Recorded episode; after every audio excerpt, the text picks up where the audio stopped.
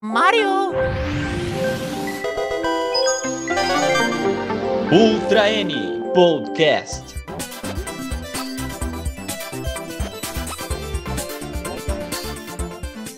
E aí, comunidade nintendista, seja bem-vindo a mais um Ultra N Podcast. Eu sou Daniel Rensober e os velhos da Nintendo faz tudo. Eu sou o Júlio Rodrigo e 2021 é o ano do Yoshio Sakamoto.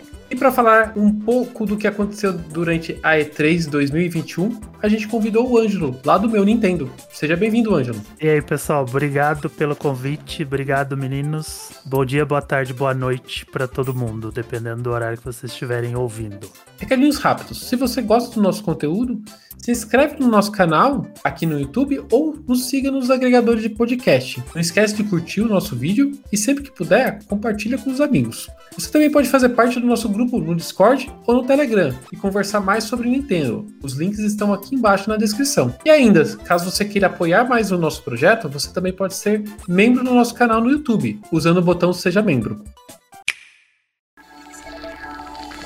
A Nintendo realizou seu Nintendo Direct no dia 15 de junho de 2021, mas a E3 começou um pouco antes para quem é nintendista, né? Ô, Ângelo, aonde você estava durante o, o, vazamento de Mario Rabbids no sábado? Cara, eu tinha acabado de acordar e aí eu vi um pessoal falando: "Não, Mario Rabbids é real". Aí eu falei: "Calma, gente, né? Tipo, a, a apresentação da Ubisoft é 4 horas da tarde, a gente sabe que é real, mas aí começou a aparecer umas fotos e falaram: "Tá no site da Nintendo". Eu falei: "Não, não tá no site da Nintendo. Para.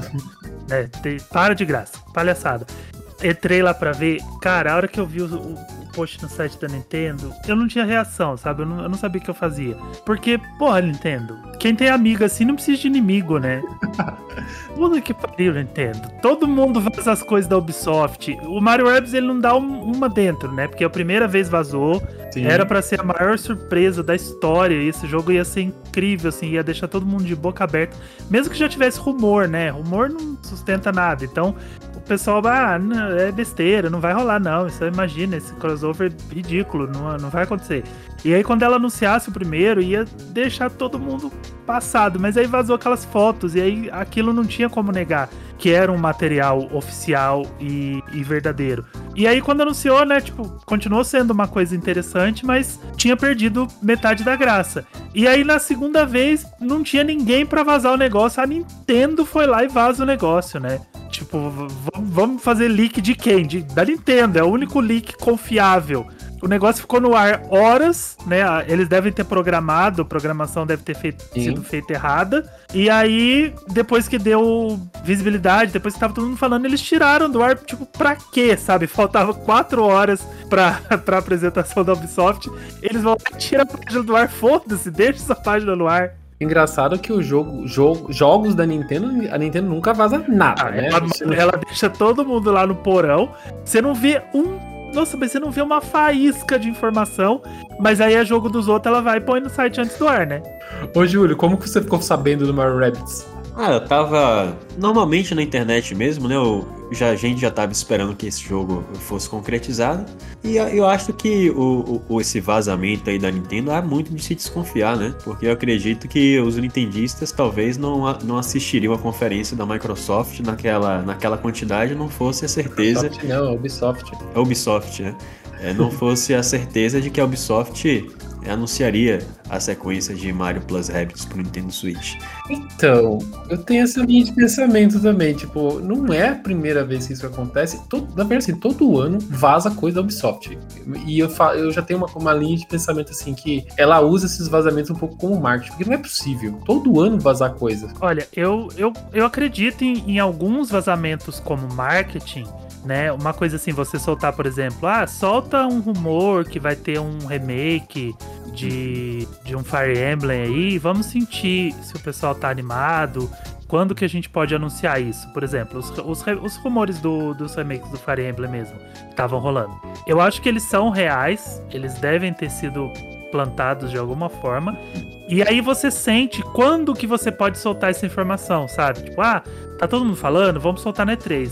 Ninguém deu bola, vamos soltar um pouco mais pra frente. Só que nesse caso, eu acho que foi um- uma mancada mesmo, uma mancada muito grande, sabe? Porque é, esse negócio de colocar no ar antes, ela já fez uma vez com o Kirby. Ela soltou o Kirby Fighters 2. E aí depois ela nem anunciou o jogo. Ela tava no ano passado, né? Aquela época complicada, que ela não tava fazendo direct, todo mundo em pandemia, foi afetado. E aí ela, ela nem anunciou o jogo. Vazou, o site entrou no ar antes. Ela foi lá e, e soltou um tweet falando: Ah, o, o Fighters 2 disponível agora. Pode ir lá e comprar. E já tava pronto pra comprar. Então eu acho que às vezes ela dá umas bancadas dessa mesmo. Eu não sei qual é o problema, se tem um problema de programação, alguma coisa assim. Mas eu acho que nesse caso, esse era um material muito sensível, muito grande pra dar uma dessas, assim, sabe? Eles podiam plantar um rumorzinho, eles podiam plantar uma informaçãozinha, mas colocar esse site no ar, eu acho que não foi uma estratégia de marketing, não. Eu acho que é inconclusivo porque de fato os erros acontecem, né? Vocês se lembram quando a Nintendo colocou Paper Mario Color Splash na, na eShop do Wii U antes da data do lançamento? Tem coisa que realmente acontece assim. né? Ela, ela liberou a demo, e aí quem baixava a demo acessava o jogo completo. Mas eu acho que é, ambas as hipóteses elas, elas têm a sua falha e tem o seu elemento de convicção e a gente nunca vai saber o que é real. Independentemente do vazamento, tanto no primeiro quanto no segundo, acho que a revelação teve pouco impacto disso, porque esse jogo é fantástico, os elogios efusivos aconteceram independentemente é, da surpresa ter sido diminuída pelo, pelos vazamentos. É, Mario Rabbids é maravilhoso e, e é uma. E o, o bom do Mario Rabbids é que ele é uma franquia que eu acredito que a Nintendo não deixa a Ubisoft saturar, sabe? Porque a Ubisoft ela não pode ver uma franquia que ela vai saturar, né? Fala, me larga que eu vou saturar. Tá na rédea da Nintendo, né? Só que aí ela tá na rédea, ela tá na rédea. Não da Nintendo, ela tá na rédea do Miyamoto, né? Você acha que o Miyamoto não fica em cima, assim, olhando, assim, tipo, o que você tá fazendo? Tipo, ah, você tá fazendo o jogo do Mario? Deixa eu ver. O que, você tá fazendo? Mostra, eu quero, ver, eu quero ver tudo. Eu quero ver esse jogo do começo ao fim. E ela já saturou os Rabbids antes, né? Ela já saturou o Rabbit com Rayman, já saturou o Rabbit sem Rayman. Por isso que eles ficaram um tempo desaparecidos aí voltaram na melhor forma possível. Mas esse jogo ele vai sair cinco anos depois do primeiro, né? Porque se ele sair lá pra julho, julho, ele já vai estar com cinco aninhos aí de aniversário. Então, esse a Nintendo não vai deixar a Ubisoft saturar. Então a gente sabe que Mario Rabbids, ele sempre vai ter qualidade. Então é isso aí. Vazou ou não vazou, foi um anúncio ruim ou surpreendeu ou não surpreendeu, o jogo vai ser incrível, sabe? Isso a gente pode segurar, a gente pode assegurar que ele vai ser um jogo maravilhoso, porque eles falaram que vai ser muito mais ambicioso que o primeiro, vai ter muito mais coisas e, e o primeiro ele já é completo, né? Eu, eu não consigo é, colocar um defeito naquele jogo, sabe? Eu, tô, eu começo a analisar o jogo. Você não acha que os puzzles são um pouco repetitivos, por exemplo? Que basicamente é você alinhar empurrar caixas? a caixa, né? empurrar a caixa. Olha, eu só não fiquei chateado com os puzzles porque eu gostei da forma como eles escalam em dificuldade, vocês sabem? E eles vão. Eles, ele te dá um, aí você empurra duas caixinhas. Aí de repente ele te dá um puzzle que você tem que empurrar a caixa em cinco cenários diferentes pra fazer uma coisa aparecer em outro, em um sexto cenário. Sabe? Aquele E sabe do, do Super Nintendo, Pateta e Max? que todos eu não cheguei a jogar, basicamente- todo mundo fala Ah. muito bem desse jogo. É muito bom, mas os puzzles basicamente consistem naquilo. Tomara que com a dimensão nova desse jogo, né, eles consigam Sim, implementar. sim. a- Agora eu espero que eles tenham. Era, era um teste, né? É um jogo que deu muito certo, é um jogo que é muito bom. Mas eles estavam testando uma coisa nova, né? Então eu espero que agora eles. Eu vou falar a mesma coisa do Breath of the Wild, vamos, che- vamos esperar chegar no Breath of the Wild.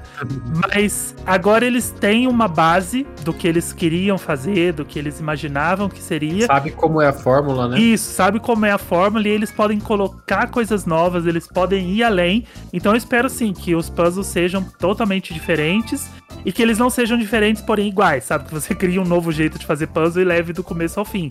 Porque realmente, quando até na DLC, quando você chega na DLC, é a mesma coisa, empurrar a caixa. E isso acabou não, não me pegando, assim, sabe? Como uma coisa negativa. Mas quando você para pra analisar, você percebe que é exatamente a mesma coisa do começo ao fim. Então, podia ter criado alguma coisa ali diferente. Eu não sei se a limitação da movimentação dos personagens. Parece que esse vai ter uma movi- movimentação um pouco mais livre, né? Principalmente no mundo, antes de você entrar nas batalhas. Cara, eu tô, eu tô muito curioso. Mario Rabbids é uma coisa que eu gosto muito. E, e ele deu o, o pontapé inicial da E3 da Nintendo, né? Exatamente. Porque antes mesmo do, do Direct, ele já tava ali mostrando coisas pro Switch e a gente já tava tipo, caramba, essa E3 vai ser boa. E foi. Eu acho incrível como o jogo tá bonito, né? O primeiro jogo já é Já bastante é, bonito. nossa, mas é- ele é um dos mais bonitos do Switch, fácil, assim. Eu acho que se você colocar ele num top 3 ali, ele não. Você não tá nem um pouco exagerando, porque é a, é a Raindrop, né? A engine da Ubisoft, né? É Isso. incrível. Essas, essas, essas devs que elas têm, as engines dela, eles fazem milagres, né? A Ubisoft com a Raindrop e a Capcom com a Ray Engine, nossa, eles tiram sangue do Switch de um jeito que. É, você vê o Monster Hunter rodando no Switch, você fala, não é possível uma coisa dessa. o único, o único ponto triste é que o jogo não aparece em 2021, né? Ele só tá planejado pra ser lançado em algum momento em E, 2022. é, aí não tem nem, assim, não tem uma janela, né? Só põe um 2022 ali e quando você coloca só o ano, você pode empurrar, né? Pode ser ano fiscal, pode ser março de 2023, ou então você pode simplesmente falar: ah, o, o, o desenvolvimento demorou um pouquinho mais, a gente vai empurrar pra 2023. De qualquer jeito, vai com calma, faz o seu, seu jogo aí tranquilinho. Quando ele estiver pronto pra lançar, lança. Não precisa lançar o jogo com problema, não. Mas deixar essa janela aberta aí. Pelo menos eles mostraram alguma coisa, né? O. É... Que chama o nome, gente? O nervosinho lá? O nervosinho qual você tá falando? O, o baioneto, como é que chama? Ah, o. Tá, fugiu o nome dele. Peraí. Hideki Kamiya. É, Camia. Pelo menos eles mostraram alguma coisa, né, Camia? E aí você não precisa ficar nervoso a troco de nada, né? O Mario Rabbids vai dar a mãozinha pra Splatoon 3 e o novo e a continuação do Breath of the Wild, né? Porque todos pra 2022 pra algum momento. Escondido. Eles estão no, no Wild Grass, eles estão no Tall Grass lá. E a gente tem que achar. Mas se, esse- se todos esses jogos saírem em 2022, cara, 2022 vai ser um ano. Vai ser um ano. 2002, 2022 será o novo 2017 e 2021 o novo 2019. Isso. É. Mas partindo agora pra Direct pro- propriamente dita, né? É, a primeiro anúncio que o pessoal da Direct trouxe foi ju- justamente o Sakurai e seu Smash Bros, né? O, seu, o infinito. Smash Bros. E ele revelou que o próximo personagem de, da DLC é o Kazuya, diretamente do Tekken. Vocês têm algum contato com o Tekken? Jogaram o Tekken? Nada. Cara, eu só joguei Tekken no PlayStation 1 no, em, em disputas multiplayer com meus amigos, tá? Eu gostei do jogo, mas confesso até mesmo por ter passado assim, se eu não me engano, a largo, né? Das últimas plataformas da Nintendo. Acho que teve no Wii U, mas antes disso, não- acho que não teve mu- muita coisa. Eu não, não conheço tanto assim, não. Gostei porque a gente já tem é, personagem de, de Street Fighter, né? Tem agora de, de Tekken, de, é, de The King of Fighters, de Fa- Fatal Fury, na verdade. E agora tá. Acho que De tá formada a Arms. tríade aí, né? É, Arms, né? Não pode esquecer de Arms da categoria aí, né? Do jeito dele, mas é um jogo de luta muito bacana. Assim, eu conheço aquele personagem, né? De ver ele em- em- no Twitter, de ver screens do jogo, sei que é do Tekken, mas nunca joguei, não conheço a, a série, não conheço lore, não conheço nada disso. E eu tô feliz com esse personagem porque eu gosto de variedade, né? Tem 80 bonecos, eu sempre falo isso, tem 80 bonecos no jogo e nem todos eles foram feitos pra você. Então, pessoal que gosta de chorar por causa de um boneco, você não vai jogar com todos os bonecos, cara. Sabe? Tipo, desencana, escolhe os seus bonecos, dá pra você escolher uma meia dúzia ali pra você e treina eles. Hoje em dia eu já nem entro mais em discussão de ah, Ah, eu nunca entrei. Eu, tipo, eu ignoro totalmente. Depois que me entregaram o Banjo Kazooie, pode vir qualquer um, pode vir até o Gumba como lutador que eu tô aceitando, entendeu? Mas um ponto que eu achei diferente desse personagem é que ele é um personagem que não parece que não tem muita magia, ele é um personagem mais porradeiro, né? Soco e chute, soco e chute. É, no final ele ganha umas asas meio doida lá, né? Aí eu não sei qual que é, qual que é o, o, Qual é a lore, né? daquilo, qual que é a lore daquilo, mas eu espero que o Kirby venha com a asinha, né? Porque o Kirby vai vir com, com o cabelinho dele pra cima. Se vier com a asinha vai ser melhor ainda. O próximo anúncio da Direct foi ah, o port do Life Strange, o Remastered, e também o, o anúncio que o True Color está chegando pro Switch. Isso é um ponto que eu venho reclamando bastante no Twitter já tem bastante tempo. Ah, a Square vem fazendo eventos digitais há algum tempo já, desde o começo da pandemia. Ela tem aparecido e feito algumas alguns eventos, já tinha se, se anunciado esses jogos e não tinha colocado o Switch dentro dessa, dessa festa, né? Desse, desse porte.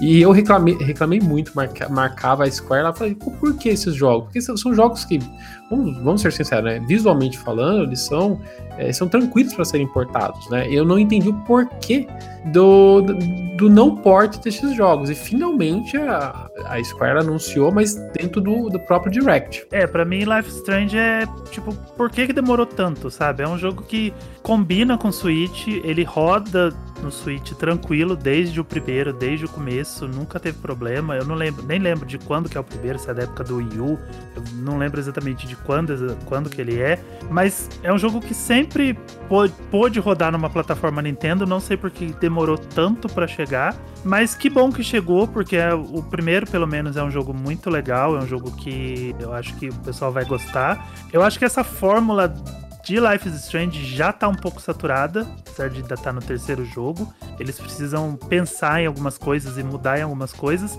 Senão vai ficar igual o jogo da Telltale, sabe? Sempre a mesma coisa, parece que tá sempre jogando o mesmo jogo. Sim. E, mas eu gosto bastante do primeiro. E, mais uma vez, Life is Strange 2, o que tem a ver, né? Tipo, pra Square, né? Porque ela faz uma coletânea do 1 e do 2, do 1, que é o 1 e o Before the Storm, lança o True Colors, aí ela faz o 1 e o 2 remaster, o, o 1 e o 2 não, o 1 e barra 1.5 remaster, e ela, tipo, não dá uma, uma foda pro 2, né? Tipo, não lança o 2 no Switch, o 2 não vai ser remasterizado, e, e tipo, ela, ela simplesmente esqueceu que tem um 2. Ela pulou do 1 pro, pro True Colors e pra ela tá, tá tudo bem, assim. Mas ainda na, na, na, casinha da Square tem outro anúncio que apareceu no, na conferência da Square. Não foi citado também o Switch, mas que apareceu na Direct, que é o Guardi Guardiões da Galáxia, né? E também vai ser lançado para o Switch, mas apesar. Ah, eu fiquei muito feliz no, do, do anúncio, mas vai ser lançado em cloud, né? Vai ser lançado em nuvem. Então, eu fiquei mega feliz porque, assim, o pessoal, o pessoal até me, veio zoar, me zoar na, na, internet. Mas como assim você gostou desse jogo? Eu gostei do jogo, eu achei divertido. Tem a. Eu achei que tem a cara dos Guardiões da Galáxia. Eu gosto muito dos filmes da, dos Guardiões, né? E só de ser melhor que o Avengers, ele já tem o seu mérito, né? Exatamente. Avengers, poxa, tudo que podia dar errado naquele jogo deu. Mas a iCloud não roda, né? Eu já tentei com, com o Control e não vai. Pra mim, pega a Marvel, pega a DC e, e coloca lá longe de mim o interesse por esse tipo de coisa. Ô louco, ô louco. Eu, não, Guardiões da Galáxia eu gosto bastante, então é um jogo que eu eu tô tentado a jogar, mas não acho que não claramente não vai ser no Switch, porque versão cloud é meio fica complicado, né? Vou ter que então, jogar no Xbox. Xbox, PlayStation vai ser o caminho que eu vou fazer. Uma passada rápida em, em, outros jogos que foram mostrados, o Worms Rumble foi anunciado pelo Switch. O Worms também é uma franquia bastante antiga, mas que uhum. hoje em dia tá bem escondidinha, né? Eu não consigo gostar de Worms, eu não... Já tem, um, jogo do, do jogar uma vez, tem um jogo do Worms no, no Switch, né? Isso aí é um, é um novo. Eu jogava Worms na época do PC, né? Lá atrás, você mirava nos bichinhos e jogava bomba neles e explodia eles. Eu achava legal na época do, do, do computador. Hoje em dia já, já não, não me chama mais atenção. Próximo jogo que foi mostrado é o Astra Ascending, é um jogo 2D, RPG, tem um visual bastante bonito assim, mas achei eu também achei muito bonito, mas eu não conhecia, não sei se é uma série que já existe, é um também lançamento. Não, eu fiquei tipo assim, ok, é bonito, mas não sei o que é, mas tô, tô interessado, assim, sabe? Tipo, não interessado para comprar, ou interessado para ir atrás, mas a hora que eu vi eu falei, poxa, que jogo lindo, mas que jogo?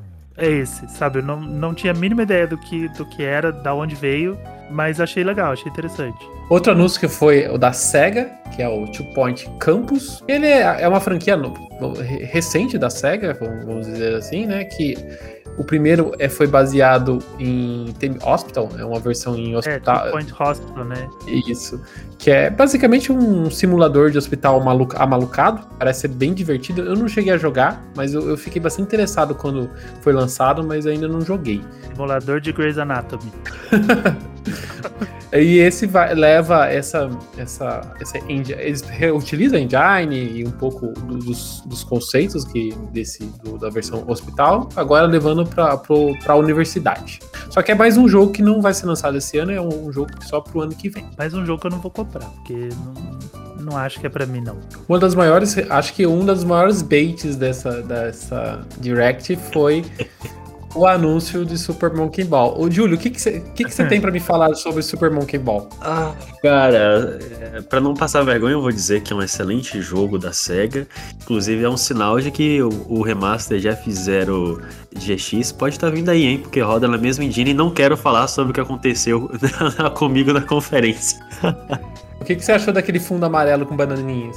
Ah, cara, o que aconteceu? Nossa, tinha tantos rumores do novo Donkey Kong pra aparecer na S3 que eu, quando, quando ap- apareceu aquelas bananas eu- e, e aqueles círculos, né? Todo mundo fala dos círculos que, ah, você devia ter, ter deduzido que não tem nada a ver com Donkey Kong, mas parecia uma moeda DK, ah, aquele círculo. E aí, Não, o pior é que tem, mostra lá, é 20 anos, eles escrevem lá 20 anos. Isso, né? eu, eu- eu sabia, eu sei, obviamente, que é o aniversário de 40 anos do Donkey Kong em 2021, né? É, só que quando falou 20 anos, ah, deve estar comemorando 20 anos da franquia Country. Eu fiquei tão maluco na hora que eu não fiz contas é, simplistas para saber que ver- não são é, 20 anos da franquia Country. Bom, mas enfim.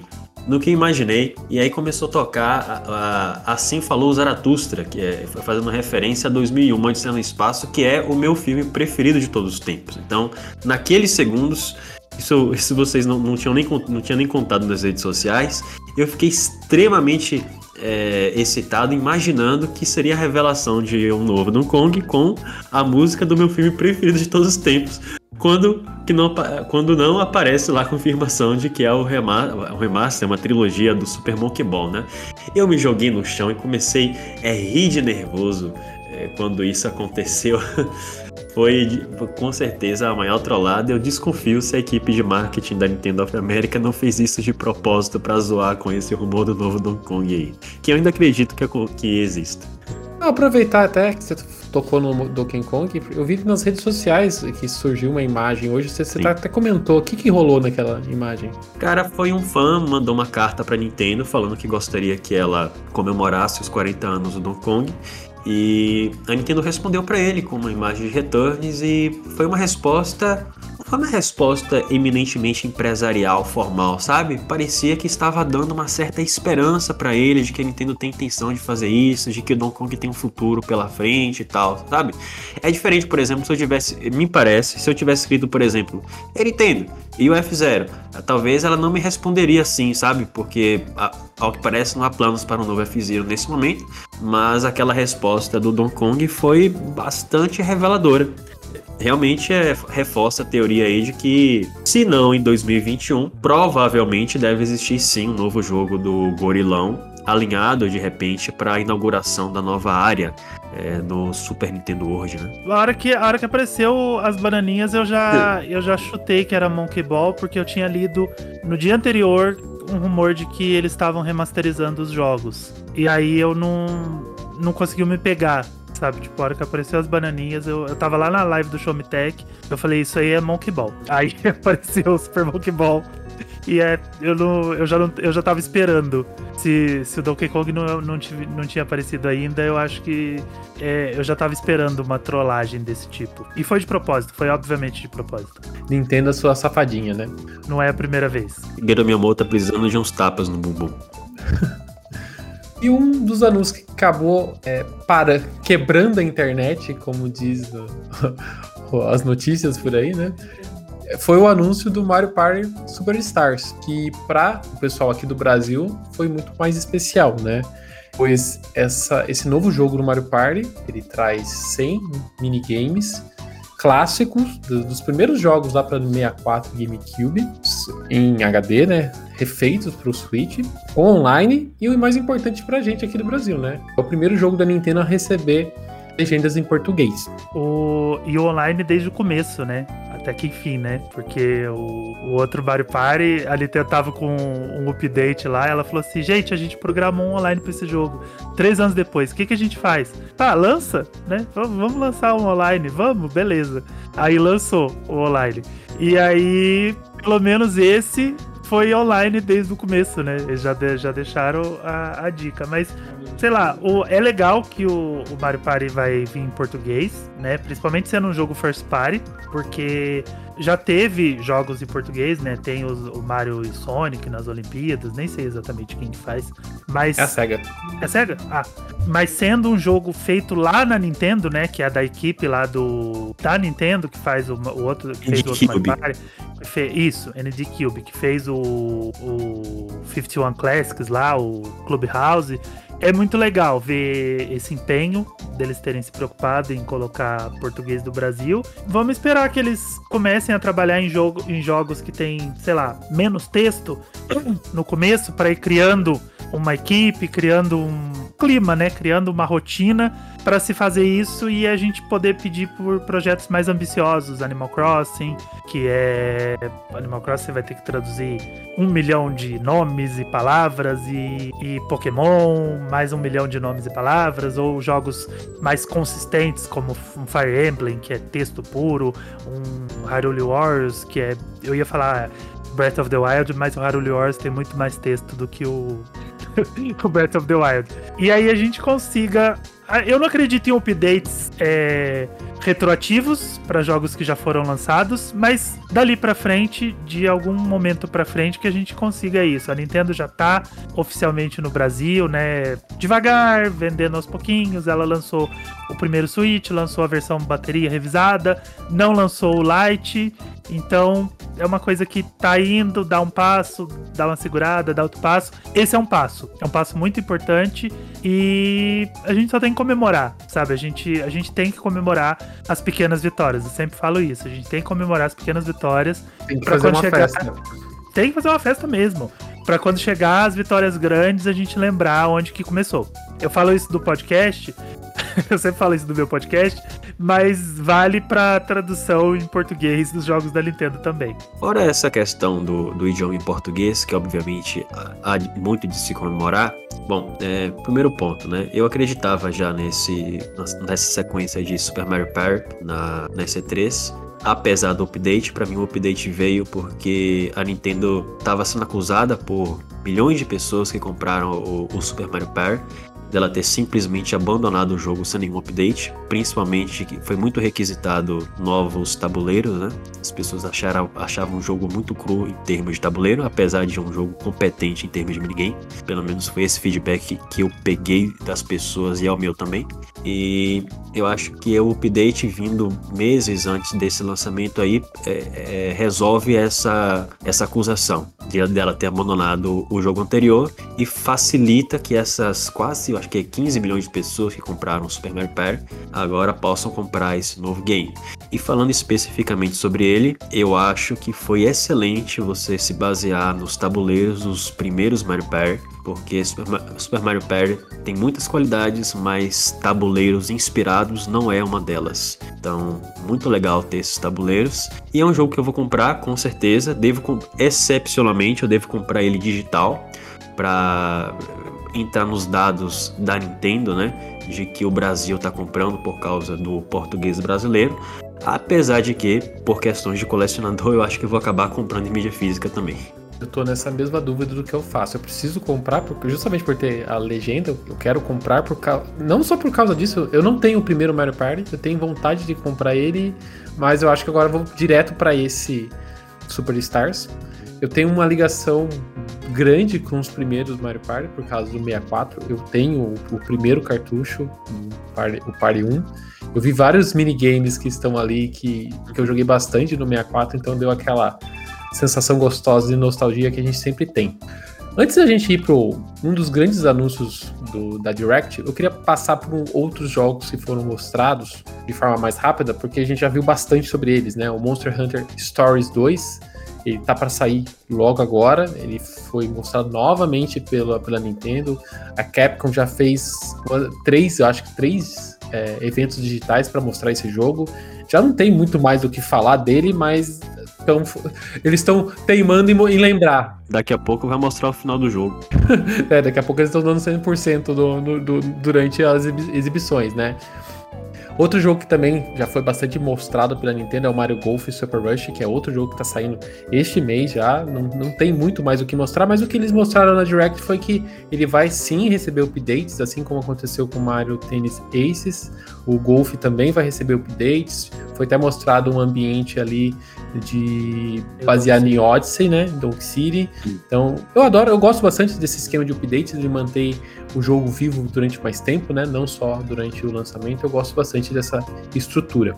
Eu vou esperar os reviews desse novo Mario Golf, porque o Mario Tennis foi um jogo bem melhor do que as outras, as últimas manifestações de, de Mario Tennis, mas eu achei que ele poderia ser bem melhor do que foi. Eu estou acompanhando de perto aí o, esse, esse Mario Golf, essa questão das atualizações realmente é positiva. Agora, alguma coisa assim ainda me parece um pouco estranho desse jogo, principalmente o modo Super Rush, me parece que ele não está sendo muito bem implementado. Eu vejo as, as animações de corrida, as animações de queda, parece uma coisa ainda bem rudimentar, sabe? Espero estar errado, porque eu gosto muito de Mario Golf. Eu vou esperar os reviews para me decidir é, se eu compro ele ou não. Mas parece um jogo muito competente, melhor do que o Mario Tennis Aces. Eu sou apaixonado por Mario Golf. É minha série de esportes do Mario favorita. E de esportes em geral, né? Porque eu não, eu não curto muito esportes. Eu não, não, não pratico esportes, eu sou sedentário. Mas Mario Golf é o meu favorito. Eu jogo desde o primeiro. E eu tô muito animado para esse. E o Monster Hunter Stories agora já tá na hora de parar, né? Porque ele já tá, já tá aí para ser lançado. E tudo que eu tava querendo era a data da demo. E eles já, já revelaram a data da demo, que eu sabia que ia ter. Porque eles vão fazer no mesmo esquema do primeiro, no 3DS, que você joga o começo do jogo e depois você transfere o seu progresso pro jogo final. E, e foi, eles fizeram assim no 3DS, deu muito certo. Era, foi uma demo bizarra, tipo, mais de 10 horas de demo, porque o jogo é, é imenso, absurdo. É JRPG, né? Você, 40 horas você tá no tutorial ainda. Então, eu espero que eles façam a mesma coisa com Monster Hunter Stories 2, mas chega, para de mostrar trailer do jogo, porque senão vai mostrar o jogo inteiro, porque a gente já viu muito trailer do jogo. Falando em surpresa, o que é, não é surpresa em nenhuma Direct é a presença do Just Dance, né? Novamente. não, tanto que quando eles anunciaram Just Dance no, na conferência da Ubisoft, só tinha a caixa do Switch. Eles, eles falaram, né? Ah, vai sair pra PS4, PS5, PS5 que Xbox e tudo mais, mas só apareceu a caixinha do Switch, porque, pô, é, Just Dance é, é, é quase da Nintendo, né? Eles, até, até duas edições para trás eles estavam lançando pro Wii. Nascido e criado, né? Até o 2020, 2019 saiu pro Wii, aí o 2020 não saiu mais. Exato, então é, é, é, é aquela aquele número do bingo que sempre vai estar marcado, né? Just Dance, né? E mais um que também já está há bastante tempo sendo dito que vai ser lançado para o Switch via rumor, né? Que é o Dragon Ball Z Kakarot. Finalmente a Bandai Namco está trazendo para o Switch. Legal isso aí. Sim, sim. O Kakarot é um RPG do Dragon Ball. Fez bastante barulho quando lançou para as outras plataformas, PlayStation 4 e Xbox. Tem um visual muito bonito, muito bonito. E só agora, só que para variar, tá chegando atrasadinho no, no Switch, mas mas com DLCs já inclusas no pacote. Mas ele será bem acolhido. Ele não chegou tão tarde quanto o Overwatch. Nossa. Outro jogo que foi anunciado, agora inédito, é o Chris Blast. Para quem é da época do 64, com certeza mexeu um pouco com o coração, porque Cruz é uma franquia que fez bastante sucesso na época do Nintendo 64 e depois sumiu, né? Esse anúncio é exclusivo temporário para o Switch é um jogo arcade, totalmente arcade de corrida, uma bagunça visual. Na hora que eu vi na Direct, vou ser sincero com vocês, a nostalgia bateu no meu coração e eu, eu olhei assim, nossa, eu falei, que legal. Depois que eu reassisti o trailer, eu falei assim, hum, não cheira tão bem assim. Será que é legal? não, mas o, o, o, que o vale a nostalgia do. Mesmo que ela não seja boa, assim, por exemplo, eu não joguei o jogo do 64. Mas só de ver o logo do jogo, eu vejo a caixa do, do 64 na minha cabeça, assim, sabe? Aquela caixa logo, que quando você ia colorido. na locadora Isso, Você que eu nunca pegava, pegava a caixinha. mas eu sei que é ali, que ele tá ali. E eu, ele tá gravado na minha memória, o jogo. Mesmo que eu nunca tenha jogado, aquela caixinha tá gravada na minha memória. Então, pra quem tem 30 a mais aí, deu essa nostalgia, essa nostalgia gostosa. Mas eu não joguei o original e eu facilmente eu vou passar esse. Bateu a nostalgia em você, ô Júlio? Bateu sim, eu joguei muito o, o Queens, estranhamente não no Nintendo 64, mas em arcade, porque aqui onde eu moro, o shopping tem uma máquina de arcade do Queens, e sempre que eu, que eu ia no shopping, né, desde que a, a pandemia começou, eu não jogo mais, eu não vou mais ao shopping, mas espero voltar, porque era o jogo que eu mais jogava lá. Eu não joguei no Nintendo 64, mas joguei no arcade, pretendo comprá-lo, tá? Eu gosto de prestigiar quando a Nintendo lança outros jogos de corrida que não são, não seja Mario Kart. Me parece que agora é, é, a Nintendo tinha os direitos compartilhados dessa franquia e parece que não tá bem assim agora. Não sei se é o precedente do Wonderful 101. Mas enfim, eu eu, eu tô na fé nesse jogo. Já, já teve o rumor dele antes, eu não conhecia essa versão em si do arcade. Eu olhei, olhei no YouTube antes mesmo dessa revelação. Gostei do jogo, Daniel. Tive, também tive um, fiquei um pouquinho um pé atrás, assim, pareceu um pouco esculhambado demais, né? Mas é o jeitão arcade E o dele. Unicórnio. Tem um É, um unicórnio, né? Parece aquele um pacote unicórnio Júlio. Que não é da que a gente jogava lá na época do Flash. Passando por mais outros, outros anúncios que ocor- ocorreram na Direct, o Tony Hawk's Pro Skater 1 e 2 apareceu. Também é mais um jogo que vai ser lançado logo mais pro Switch. Doom Eternal teve sua DLC mostrada também. Um jogo que eu realmente não conheço é o Danganronpa Decadence. Não conheço falar, nunca ouvi falar de Danganronpa. Eu sei que é- ex- existe, esse personagem já existe, mas eu não conheço zero zero. Vocês conhecem alguma coisa? É uma coletânea do- de quatro jogos, né, do Danganronpa. E Danganronpa é visual novel, né? Eu não sei se já veio pro ocidente. Visual novel não costuma vir pro ocidente, assim. Agora que tá vindo, né? A Nintendo lançou o, o Famicom Club lá, o Detective Club, tá lançando o Danganronpa. Então é, é legal trazer esse tipo de jogo pro, pro ocidente. Depois do, do Detective Club eu fiquei fascinado por visual novel. Eu tô, eu tô muito animado pra conhecer visual novels novas. E Danganronpa eu conhecia de nome, eu conhecia o design dos personagens. E por mais que eu não. Talvez eu não pegue agora, mais pra frente, assim, eu, eu quero pegar pra jogar porque eu quero conhecer novas visual novels. Eu tô, tô animado pra conhecer um pouco mais desse universo que dificilmente eles, elas vêm pro ocidente. Então é legal quando eles fazem esses lançamentos aqui no ocidente. Outro jogo que também eu não conhecia, mas que foi anunciado para o Switch é o Strange Brigade. Brigade. É um jogo que já existe desde 2018, eu nunca tinha ouvido falar. Vi na Direct e, e já esqueci de- dele. É, também. É muito genérico, gente. É muito genérico. Um dos jogos que pegou todo mundo desprevenido foi o port de Fatal Frame do, do Wii U pro Switch. Não, desprevenido foi o port do Fatal Frame do Wii U pro PS4, PS5, Xbox One e Series X. Esse foi Exato. desprevenido. Não, isso, isso, a- isso a Direct não mostrou, né? Isso a Globo não mostra. Esse, eu acho que assim, é, eu acho que foi uma estratégia legal, porque depois eu fui, fui atrás disso, né? Ver o que, que tava rolando. Mas parece que é, a Nintendo ainda detém os direitos da IP, né? Ela não. Ela não tava pagando por exclusividade, ela comprou mesmo a IP. Então ela tem os direitos igual ela tem o Astral Chain agora, por exemplo. É uma marca registrada da, da Koei Tecmo barra Nintendo. E o Fatal Frame, o, ele não foi lançado aqui no ocidente em forma física, né? Ele foi lançado só digital no, no Wii U. Então ele não teve já uma recepção boa. O Wii U já era um console que não vendia, né?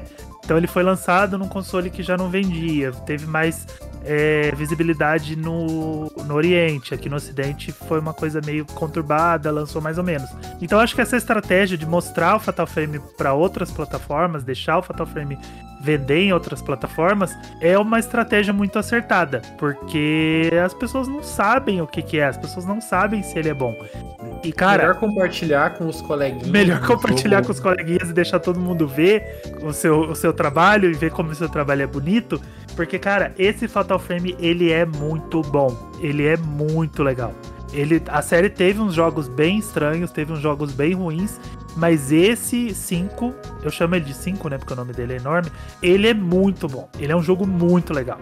Então, eu tô muito feliz porque quanto mais gente jogar esse jogo, mais feliz eu vou ficar. Porque muita gente vai conhecer um jogo de terror muito legal. Feliz eu vou ficar o dia que pegar o, Yo- o Yoshi Woolly World do Wii U E, e trazer pro Switch também. Aí Porque, sim, porque eu acho que a Nintendo tem que pegar todos os jogos do Wii U e colocar no Switch. todos. Todos os single player. O resto, tem uns que não dá pra trazer, né? Mas todos que ela puder trazer, ela. Por mim, ela lançava até o, o single player do Splatoon 1 como um update no 2 ou no 3. Tá, faz, faz parte. Eu vou guardar os reviews desse Fatal Frame, tenho muito interesse pra, pela franquia. Eu joguei, eu acho que só o primeiro episódio dele no Wii U. Na Era a época, demo, né? A ela demo, né? o primeiro episódio, é. Isso. é, gostei e tal, mas não comprei, não, não sei porquê, né? Com- Comprei muita coisa do Wii U, acabei passando no Fatal Frame, mas acho que é a hora. Eu gosto desse eh, tipo de jogo assim, atmosférico, que dá medo. Eu fico bem imerso nesse tipo de game. Se o gameplay me, me agradar, acho que vai. Acho que vai ser esse que vai tirar minha virgindade mesmo de Fatal Frame. E a Nintendo precisa dar mais atenção para as IPs de terror que ela roubou dos outros. Fatal Frame, Eternal Darkness, já que ela não cria nenhuma, Né? Eternal Darkness. ela devia dar mais atenção para as IPs de terror que ela roubou. É verdade, né? Ela nem e nem sai de cima, né? Ele entende. A gente veio para esse direct esperando que a Nintendo entregasse várias IPs que ela prometeu há bastante tempo. Algumas apareceram e outras não. Uma delas que finalmente deu as caras foi Shin Megami Tensei 5, que foi mostrado em 2017, sumiu da- dos anúncios, mas que finalmente tem a sua data de lançamento confirmado para novembro deste ano.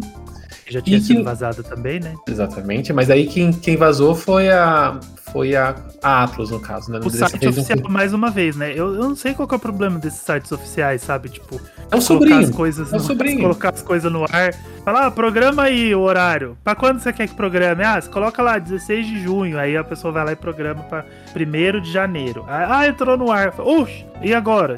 É complicado. Assim, claramente eu não tenho relação alguma com Shin Megami Tensei, é uma série bastante é, oculta no ocidente, né?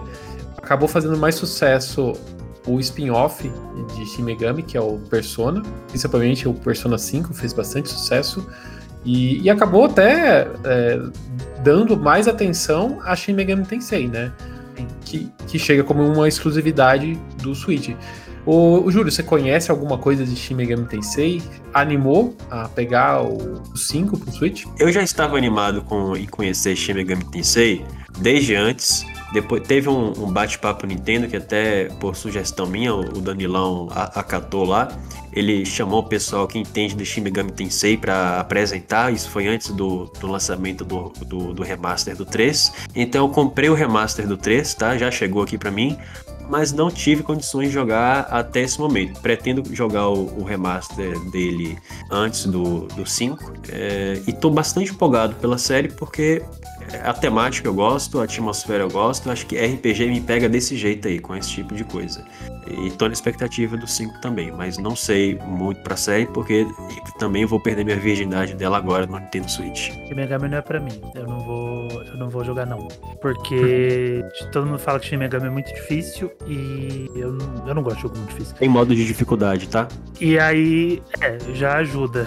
O pessoal falou que eles colocaram um nesse 3 que é- ficou até fácil demais, né? Sim. E aí, eu, pra mim não existe fácil demais. Eu adoro fácil demais. Me dá fácil demais que eu, eu jogo fácil demais. E O negócio é terminar o jogo, né? o meu negócio é me divertir e terminar o jogo. E aí, eu sei que eu vou me dar muito melhor com Persona, mas infelizmente Persona não sai dos, dos aparelhos da Sony, né? Então, sei lá, se o 5 tiver esse modo de dificuldade aí que seja fácil demais, então talvez eu me interesse, porque eu gostei muito do design do jogo, eu gosto muito da, da lore, da proposta de, de Shin Megami. Estiloso, e, hein? E esse 5 tá maravilhoso, né? Aquela personagem com aquele cabelão azul. E cabelo, né? Nossa, sensacional. Esse era o trailer que faltava pra vender o jogo pra todo mundo, assim, sabe? Tipo, Ela eu usa fiquei, Monange. eu fiquei muito interessado. Eu fiquei olhando e falei, cara, eu preciso jogar esse jogo, mas se eu já sofri no Tokyo Mirror Sessions, eu tenho muito medo de jogar Shin Megami. Muito medo. Mais uma série que finalmente deu- vai dar as caras no Switch é o WarioWare. Get It Together. Cara, eu fiquei tão feliz com esse anúncio, porque assim, não é exagero, tá? Pra mim, o WarioWare, ele está no topo dos melhores jogos do mundo. E quando esse jogo foi anunciado para o Switch, eu fiquei com um sorriso do, do de um lado pro, do outro no rosto. É, eu não sei se vocês que estão me ouvindo conhecem o WarioWare. É um jogo de minigame que exige raciocínio muito rápido. E na medida que você vai avançando e vencendo mais é, é, microgames, né, que duram cerca não mais do que 5 a 10 segundos, ele vai aumentando a velocidade, você vai tendo que é, fazer as ações com cada vez mais raciocínio, mais velocidade, e assim você vai progredindo no jogo. É muitíssimo engraçado, bizarríssimo, é cada coisa que você vê no jogo que você que uma mente é, uma mente normal não seria capaz de criar de forma alguma. Esse novo jogo ele reestruturou o WarioWare para incluir o modo multiplayer, ao contrário dos outros WarioWare que você é, vamos dizer assim, você poderia ser representado na forma de entendam isso literalmente qualquer qualquer objeto ou, ou, ser vivo do mundo, agora você vai ser personificado na forma de um personagem mesmo do universo Wario e você vai interagir com esse personagem para poder é, desempenhar determinada ação dentro daquele microgame. Porque eles Júlio, fizeram isso. Oi? Tenho problemas. Que? Tenho problemas. Eu vi o anúncio, principalmente na, tri, na, na Treehouse, eu vi a galera jogando o jogo e para mim me desceu um pouco estranha essa questão dos personagens. Eu entendi o conceito, é. essa, essa, necessidade de levar os personagens, mas olhando o jogo, parece que ele perdeu um pouco do. Perdeu um pouco do charme dele, porque o Mario é. os minigames é aquele negócio de apertar o botão no, no momento certo, cada hora usar um botão diferente e levar isso para uma estrutura de personagem, sei lá talvez jogando no, jogando ter uma experiência melhor, mas por enquanto, olhando o jogo, me deu uma sensação meio muito igual, muito repetitivo. Parece que você tá sempre com o personagem na tela, meio que movendo ele como com direcional, fazendo uma ação que parece muito repetitiva. Não sei. Isso, assim, é, parece que perdeu um pouco a criatividade, né? Porque você, você tá sempre representando determinados personagens, não literalmente qualquer outro objeto do mundo. Mas assim, eles tiveram que fazer isso para incluir o um modo multiplayer, né? Que é uma questão assim no Switch que praticamente se impõe. Eu achei ele legal, assim, eu acho que é aceitável, porque o WarioWare já faz um tempo que não é um grande sucesso de vendas, e eu entendo que eles tiveram que fazer isso, eh, mudar um pouco do design do jogo para incluir esse você jogar com o seu amiguinho lá no modo semi-portátil e tal, você vai se, acabar se divertindo. Tenho certeza que você vai se divertir bastante, mas concordo, Daniel, também tive essa impressão, mas é uma opção de design que eu entendo e aceito, mesmo sendo fã, assim, tendo sido fã dos primeiros jogos. Eu sinto falta dos WarioWare que fazia uso de tudo que um aparelho podia dar sabe? Igual no, GBA que eles fizeram o primeiro jogo, depois eles perceberam que eles podiam colocar um giroscópio no fucking cartucho. E aí o, era o, eles fizeram um jogo totalmente baseado no conceito de giroscópio num console que nem tinha, num aparelho que nem tinha giroscópio. E aí no DS eles usaram a caneta e o microfone que você soprava ao limite. E aí no Wii você usava o remote de formas que você nem sabia que você podia usar o remote. E eu e no Switch com tela touch, com o Joy-Con, dá para perceber que eles não vão fazer isso, sabe? Dá para perceber que os minigames eles são muito mais simples e provavelmente vai ser tudo no botão, porque aí o Switch ele tem que funcionar na TV, ele tem que funcionar no portátil, ele tem que funcionar no Lite. E aí eu acho que isso vai dar uma cortada no que o jogo podia ser e ele vai acabar não sendo. Vão acabar sendo minigames divertidos, mas eu tenho medo de ser outro Game Wario, que eu realmente não gosto de Game Wario. E eu acho que eu tenho medo do WarioWare virar o Game Wario. Mas sei lá, vamos, vamos jogar. Eu acho que o Game Wario é um dos ou o jogo mais caro do Wii U, tenho certeza. Mas quem tem uma cópia dele aí, Vai guarde. A mídia física? Meu Deus, é guarda aí, física. gente. Guarda aí daqui uns três anos dá pra vender. Falando de guias que foram ressuscitadas, essa aqui foi totalmente ressuscitada, né? Advance Wars retornou das cinzas no pacote, um remake, né? Eles pegaram o Advance Wars lá do Game Boy Advance, o 1 e o 2, num pacote chamado Reboot Camp. Cara, eu fiquei mega feliz vendo o anúncio desse jogo. Eu achei tão bonito, mas tão bonito. Mas muito tão fofinho bonito. aqueles bonequinhos, é dá vontade fofinho. de morder. Exato. Não, eu, a primeira coisa que me chamou a atenção foi a animação dos personagens, porque eles são, entre aspas, 2D, mas não são, são 3D. Mas eles são bem chapados e dá a impressão de serem 2D. Mas enquanto eles estão sendo mostrados em tela, eles têm aquele movimento assim. Cara, que coisa mais linda que ficou. Aí os, os, o tabuleiro, o tabuleiro que, onde é feito, né, o, a movimentação dos personagens ali, né, do, dos esquadrões, porque é um jogo tático, para quem não conhece o Advance Wars, é um jogo tático, você vai movendo os seus personagens, quase muito parecido também com Fire Emblem, vamos dizer assim, né? Uhum. Você move os personagens no tabuleiro. Se você vê aquele tabuleiro onde, onde tem o cenário, é uma caixa, você vê o, os detalhes dos gráficos, é uma caixa de madeira, assim, cara, é, é, é tantos detalhes assim cara, foi aquele, aquela sensação de novo de nostalgia, daquela franquia que tá lá guardada na gaveta do Miyamoto, que finalmente foi retirada, né? Sim, foi legal, foi um anúncio legal. A Intelligent System havia declarado no passado que se Advance Wars retornasse, seria, por, seria em smartphone, ou seja, ele viraria um gacha hell com microtransações. E acredito que o sucesso do Nintendo Switch, né, fez a Intelligent System rever essa sua posição e acreditar que a série pode alcançar agora sucesso nesse novo videogame da Nintendo, porque muita coisa, né, que desacreditada está fazendo muito sucesso no Switch. É, obviamente, se esse remake vender bem, né? Existem muitos precedentes que permitem que eu diga isso. As empresas, o custo de um remake é menor do que o desenvolvimento de um novo jogo, então o remake efetivamente é uma manobra muito segura de você testar o interesse do mercado por um novo jogo. Então, se você quer ver o Advance Wars, é, não hesite em comprar esse remake. Provavelmente a gente aqui do Treino Podcast a gente vai falar bastante sobre esse, essa, esse jogo no futuro. E fique atento porque é uma das franquias que merecem estar aí é, junto com as demais franquias da Nintendo. Tanto é que naquele nosso episódio, Daniel, das franquias esquecidas, Advance Wars foi muito lembrado pela comunidade foi lembrado e a Nintendo trouxe a equipe de volta, né? Outro ponto interessante de Advance Wars é que ele está sendo desenvolvido pela Way4, né? Que ano passado entregou aquele meme para a comunidade de Nintendo, né? Que Bakugan. Bakugan, né? Então, finalmente, o pessoal tava falando que, tava entre, a, que a WayForce poderia estar fazendo um Metroid e no final das contas é, eles estão fazendo Advance Wars. Advance Wars. E eu só queria que a Intelligent Systems fizesse outro Codename Steam. Sério?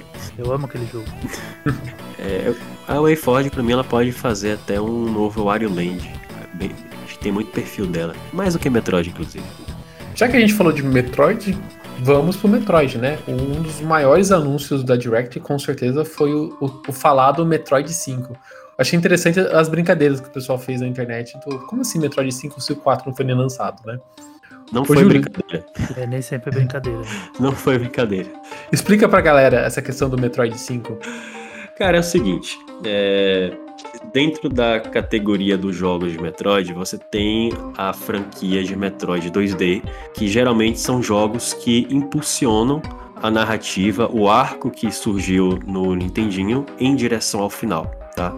Então, o Metroid do Nintendinho, que nós fizemos o podcast sobre ele, é o Metroid 1, o Samus Returns é o Metroid 2, Super Metroid é o Metroid 3, Fuse é o Metroid 4. E isso aparece, inclusive, as pessoas que não que gostam de é, apreciar calmamente a title screen, todo jogo aparece lá a numeração do seu Metroid. Então, esse novo Metroid é o Metroid 5, porque muito provavelmente o Yoshio Sakamoto tem dado dicas, ou talvez ele tenha sido até literal, de que ele vai concluir a história da Samus, né? Não sabemos o que isso vai representar para o futuro da série, mas a, aparentemente ele está sendo colocado aí para encerrar o arco do Nintendinho.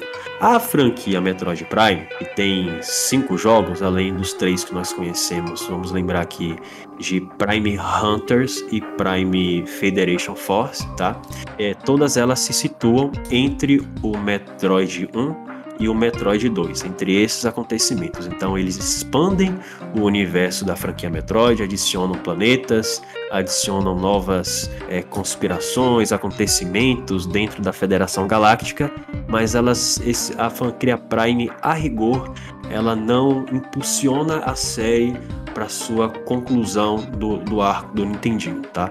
E é muito provável que o Metroid Prime 4 também não fará, porque os ganchos do já foram dados no Metroid Prime Federation Force e Hunters também.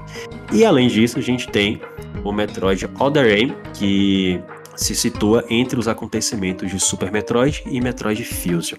Todos eles, inclusive Hunters, inclusive Federation Force, são jogos canon, tá? Uns contribuem mais ou menos para a narrativa da franquia, mas a rigor todos são canon. E esse Metroid 5, na verdade, chama Metroid Dread. Aqui a Samus vai estar sendo perseguida por um novo personagem, uma inteligência artificial, um robô chamado M. Durante toda todo o jogo, ela vai meio parecido com o esquema de Fusion, né? De Fusion, ela vai estar sendo perseguida por esse personagem. O Sakamoto diz que vai dar um toque de um, um pouco de, mais de terror no, ao jogo, não muito pesado, mas um, só para dar aquela, aquele charme a mais na e, e, segurar mais a atenção do jogador durante a, a jogatina, né?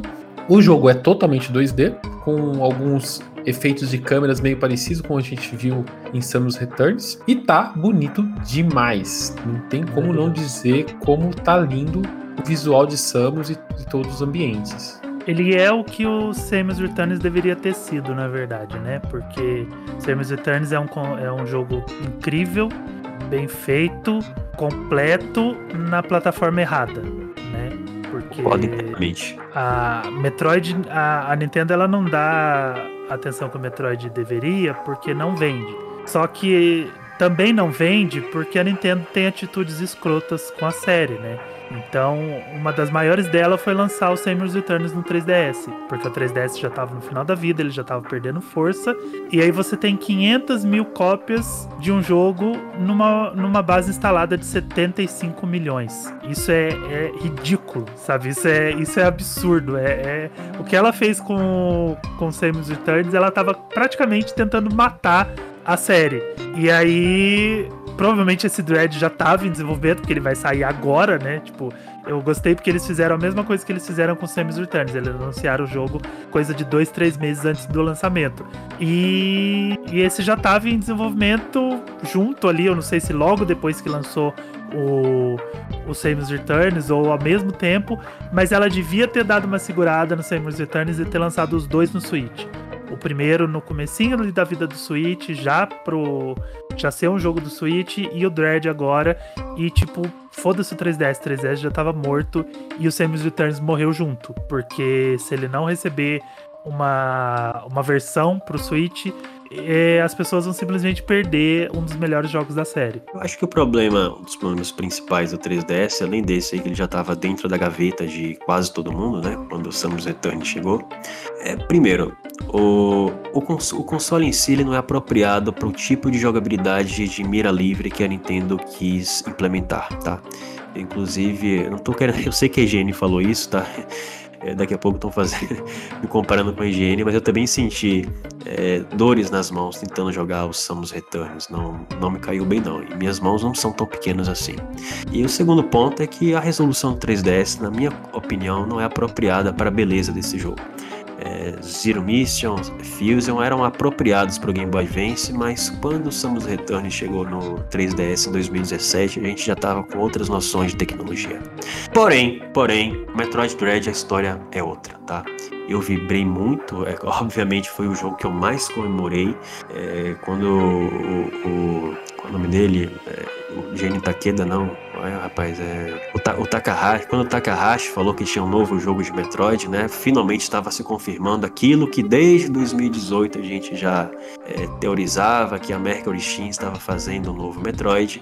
Quando apareceu o Metroid 5, eu vibrei e falei: Meu Deus do céu, graças a Deus não é remake, não é remaster, finalmente a continuidade narrativa. E quando colocaram o subtítulo, cara, Dread, eu não acreditei que a Nintendo estava trazendo o mito de volta à vida, tá? É, eu até brinquei é, que antes mesmo desse anúncio de que a Nintendo poderia aproveitar o roteiro de Metroid Dread é, nesse novo Metroid que ela estava é, desenvolvendo, sem saber que seria exatamente a mesma coisa, porque na minha concepção, se alguém escreveu alguma coisa depois de Fusion, a Nintendo nunca é, iria ignorar esse esforço E a Nintendo é isso, né? Nada se perde, tudo se transforma. Star Fox 2 tá aí. É, Metroid Dread é outra prova nesse ponto. E eu tenho muitos elogios. Eu tenho algumas críticas em relação a Samus Returns e eu acho que esse jogo em si, até agora ele entregou tudo o que eu queria. Por exemplo, ele corrigiu a questão do melee ataque no do Samus Returns, que eu sou um crítico, aquele você ter que esperar o inimigo aparecer para você dar parry. Eu tinha transformado Samus Returns meio que em um jogo rítmico no combate. Agora você pode dar o, o, o melee ataque andando. Felizmente agora você explora um planeta com diversidade biológica de ambientes e não mais uma estação espacial que tenta reproduzir artificialmente a natureza. E gostei também da câmera que se inclina levemente, permitindo que você veja detalhes do chão. Não é você não tem a impressão que você caminha sobre uma folha de papel, tá? Tecnologicamente, esse jogo tá um primor. Estou muito empolgado por outubro e espero, Daniel, que a gente fale várias vezes de, de Metroid Dread daqui até lá. Se o pessoal quiser entender melhor o que é Dread, pode deixar os comentários no vídeo no YouTube ou nas nossas redes sociais que se todo mundo pedir um pouquinho, a gente fala mais sobre ele antes do lançamento. Depois do lançamento, com certeza a gente vai ter que jogar e falar dele, né?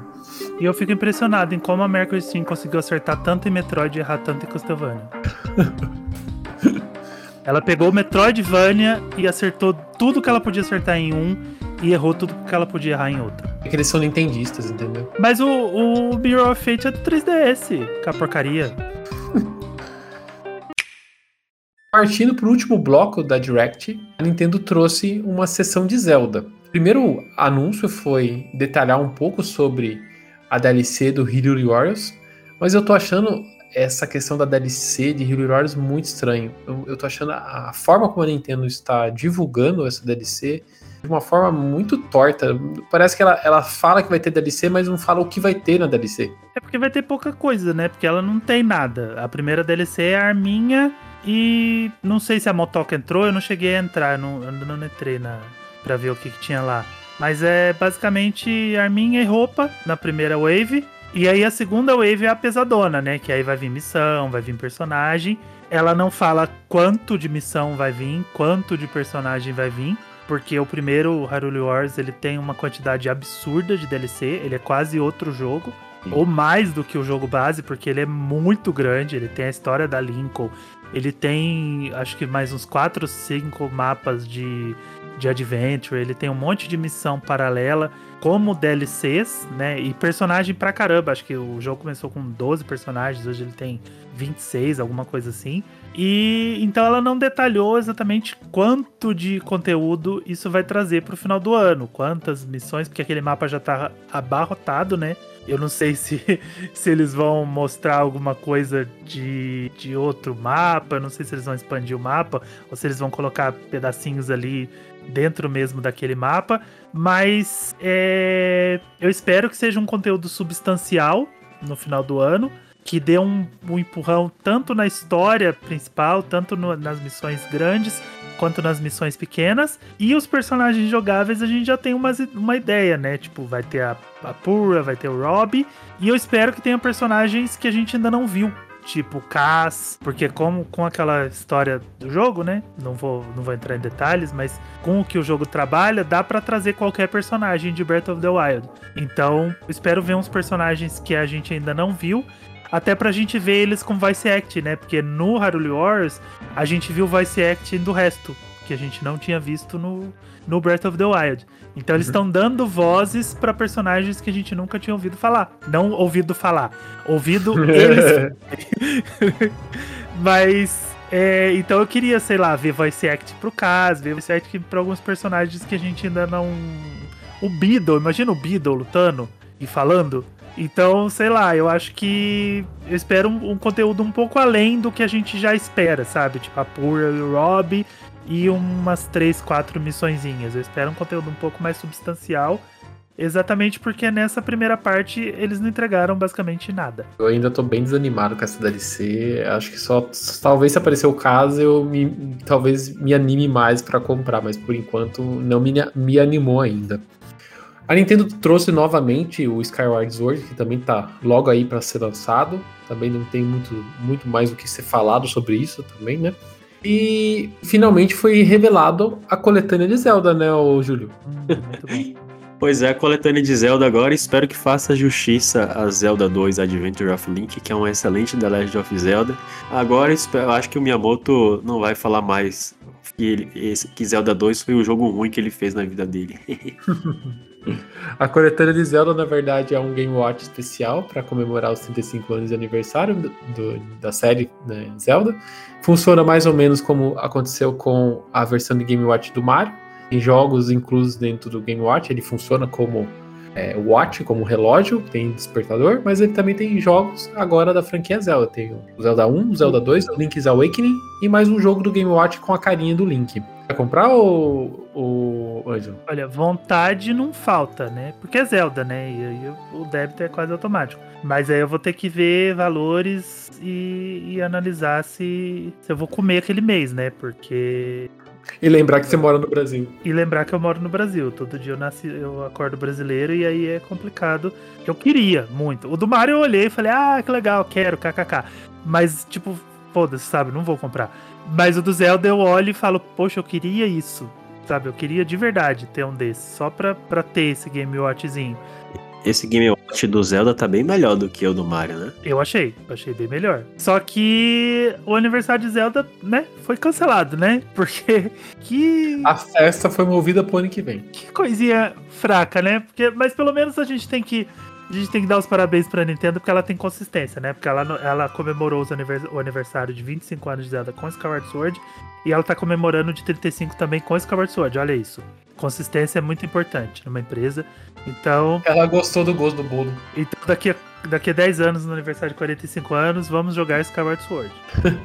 é, sabe, essa questão de comemorar aniversário, eu sou fã de Zelda também. Gosto muito de Zelda. E para que comemorar aniversário de Zelda? É uma das franquias mais estáveis da Nintendo. Todo ano sai uma, um jogo muito bom de The Legend of Zelda, pelo menos uma vez por ano, né?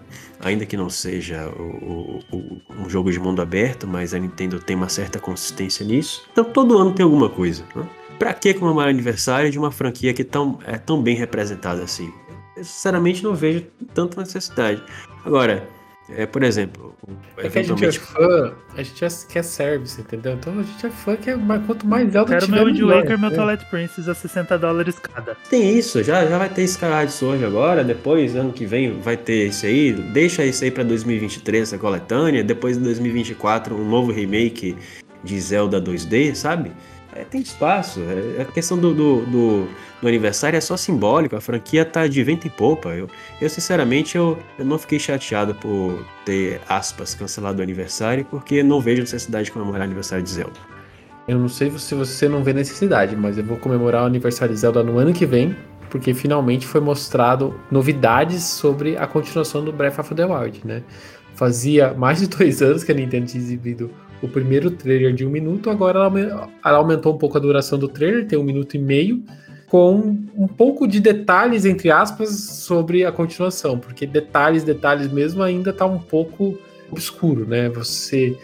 O Aonuma trouxe o trailer, você vê logo de início a Zelda caindo no buraco, depois você vê o Link caindo dos céus no, no, no mapa, ainda fica um pouco nebuloso para a gente entender como realmente vai funcionar essas mecânicas com o céu e a terra de, de Hiruli. Você conseguiu entender esse processo, ou, ou? Ou, ou, ainda está um pouco nebuloso na sua cabeça como isso é, funciona? É, tem algumas coisas que. É, a, tudo que eles lançam nesses trailers, a gente fica em, em modo especulação, né? E eu gosto disso, eu acho legal isso porque a gente cria teorias, a gente cria um monte de coisa. Eu lembro que quando saiu o primeiro trailer do Breath of the Wild, eu tenho dois textos que eu publiquei lá no meu Nintendo, que eram das teorias das timelines, né? Que o jogo ia se passar em duas épocas diferentes.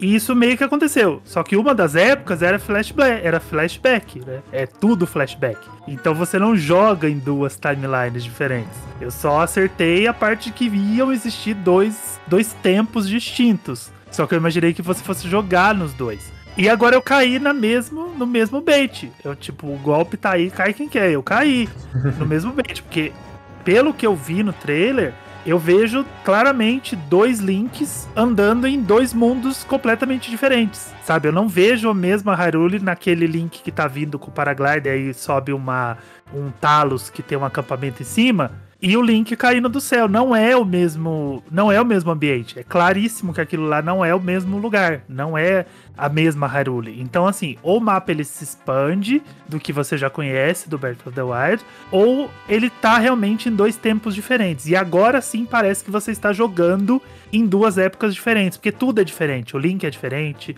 as roupas são diferentes, as cores são diferentes. Porque quando você tá jogando com o Link mais. É, o Link mais rústico, né? Ele tem um, ele tem um, um estilo mais é, primitivo, tudo é meio amarelado. E quando você tá jogando com outro, é o verde de Haruli, aquele verde já do, do Breath of the Wild. Então é, tem, muita, tem muita nuance ali, muita coisinha que tá escondida nesse trailer que a gente só vai descobrir jogando mesmo, mesmo que depois que eles lançarem o trailer, né? Que é aquele trailer que vai ter história, que vai ter voice acting, que finalmente vai revelar o nome, porque o nome aparentemente é um spoiler, né?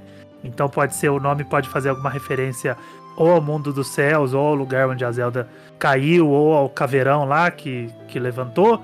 Então o nome ele só vai rolar quando tiver um trailer que dê referência real a isso, mas até o jogo sair a gente vai ficar especulando, porque eles deixam, eh, eles conseguiram, pelo menos no Breath of the Wild, guardar tudo muito segredo, todas as demos do jogo que eles, eles levavam para evento era só o platô, você nunca saía do platô, então você todo o universo, todo o mundo do jogo, ele estava totalmente sendo mantido em segredo, e eu acho que eles vão fazer o mesmo com esse, mas eu tô ali, eu tô navegando na teoria dos do do passado e do presente. Até porque aquele link que ele tá no passado, ele tem muito mais referência aos guerreiros Onai, né?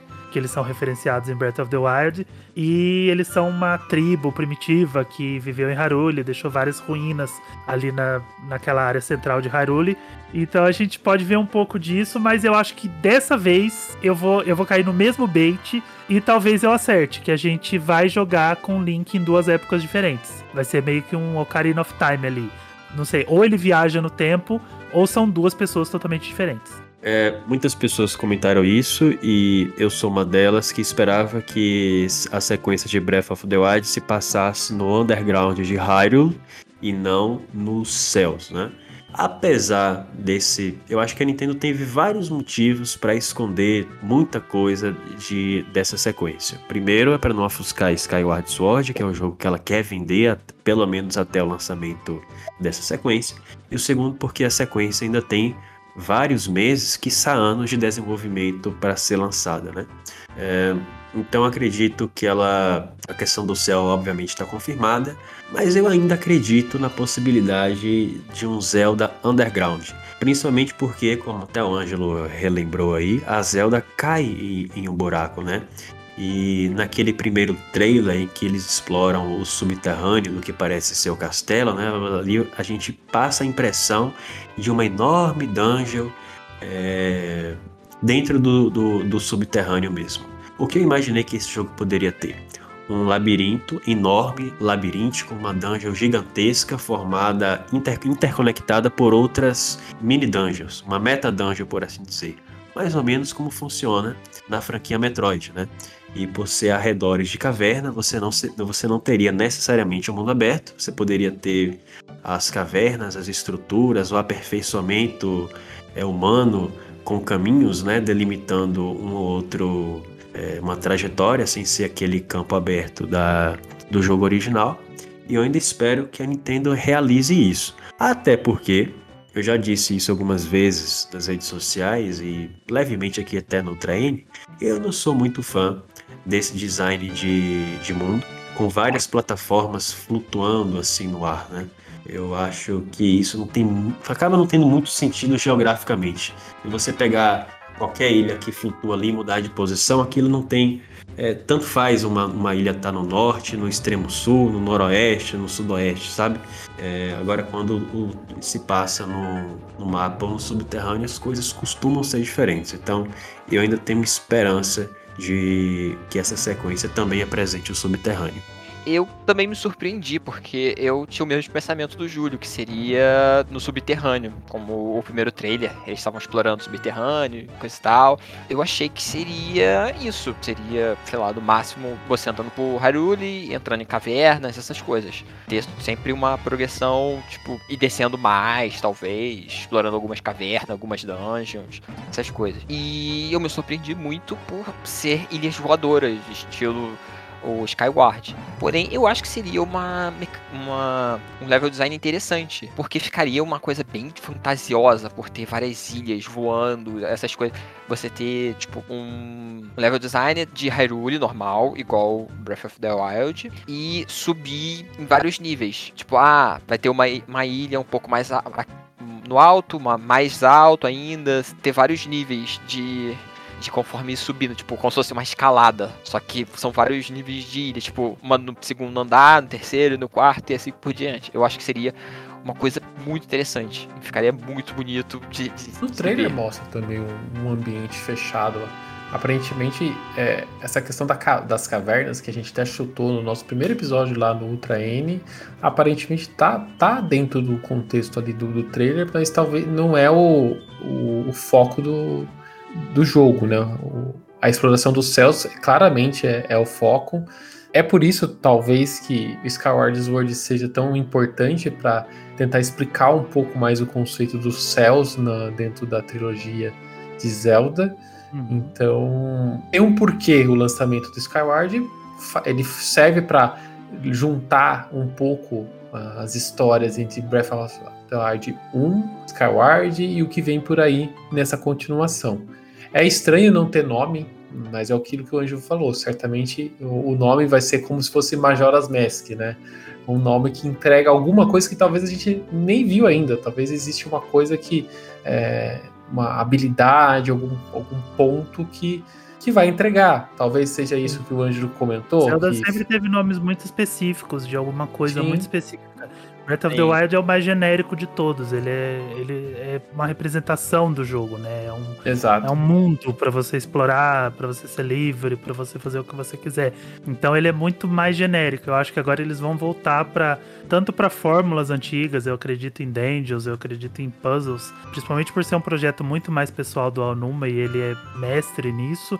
E eu acredito que eles vão voltar para os nomes ou de um item, ou de um lugar específico, ou de um personagem específico. E isso pode ser um spoiler que eles precisam deixar para quando tiver um trailer mesmo, que vai aí vai mostrar talvez o certo personagem ou o certo lugar que eles vão referenciar.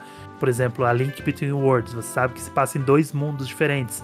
Então, se tiver um tempo diferente nesse jogo, seja no passado ou no futuro, se tiver um universo diferente nesse jogo e ele tiver referenciado no nome, você não pode falar isso agora, a não ser que você tenha um trailer com uma história, com, com voice act, que você conte um pouco mais sobre isso. Quando lançar o trailer de história, trailer de, de da lore do, desse jogo, aí eles podem ir lá e botar no final. Legend of Zelda e fulaninho objeto importante. Mas Breath of the Wild é mais um dos jogos que a gente não vai ver esse ano. A gente vai ter que esperar, esperar várias directs, quem sabe só na próxima E3 pra gente ter pra gente saber exatamente o que, do que se trata esse novo Zelda.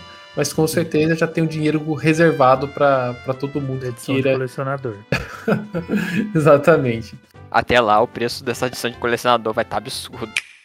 Para a gente fechar essa questão da, da Direct, mas até para ampliar um pouco mais, essa questão da E3, né? Até antes da pandemia, a E3 era um evento que estava sendo visto de uma forma um pouco mais pessimista, né?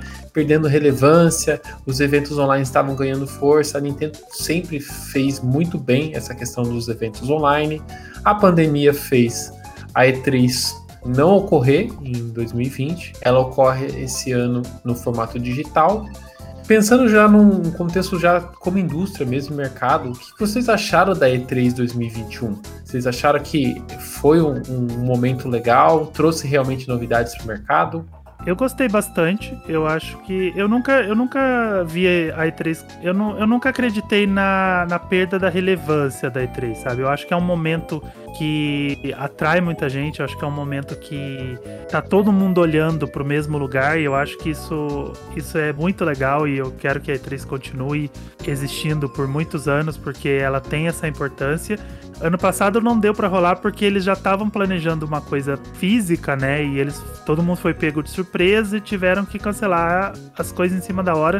Não dava tempo de programar uma coisa totalmente digital.